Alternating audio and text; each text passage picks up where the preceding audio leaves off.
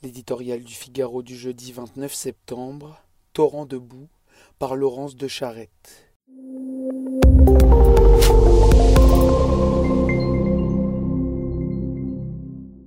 Les chiffres donnent le tournis, les sondages serrent le cœur.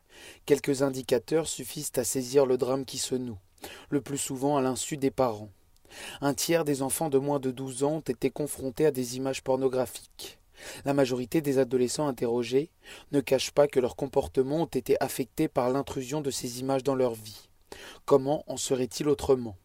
Les uns après les autres, les rapports dénoncent l'explosion de la pornographie qui se déverse sur les écrans comme une coulée de boue. Ils décrivent une véritable massification accompagnée par la magie des algorithmes qui va de pair avec l'augmentation de la violence de vidéos que plus aucun tabou ne contient. Les enquêtes judiciaires en cours mettent en outre en lumière les méthodes de production abjectes, voire simplement criminelles. En doutait-on vraiment Derrière la fiction de l'affranchissement, l'asservissement des femmes?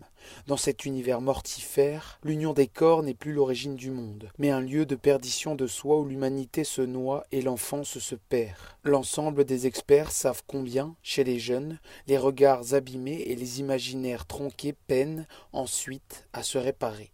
Pauvre génération que celle à qui l'on ne propose pour modèle que la déconstruction de soi à la Sandrine Rousseau ou la négation de l'autre que véhicule le flot du porno.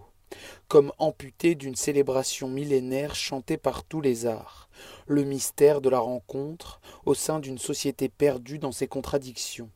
Refuser de différencier les hommes et les femmes, mais systématiser la grille de lecture du dominant dominé, et oublier de protéger les véritables victimes on peine à comprendre les pesanteurs qui empêchent de saisir à bras le corps la question de la restriction de l'accès à la pornographie pour les mineurs.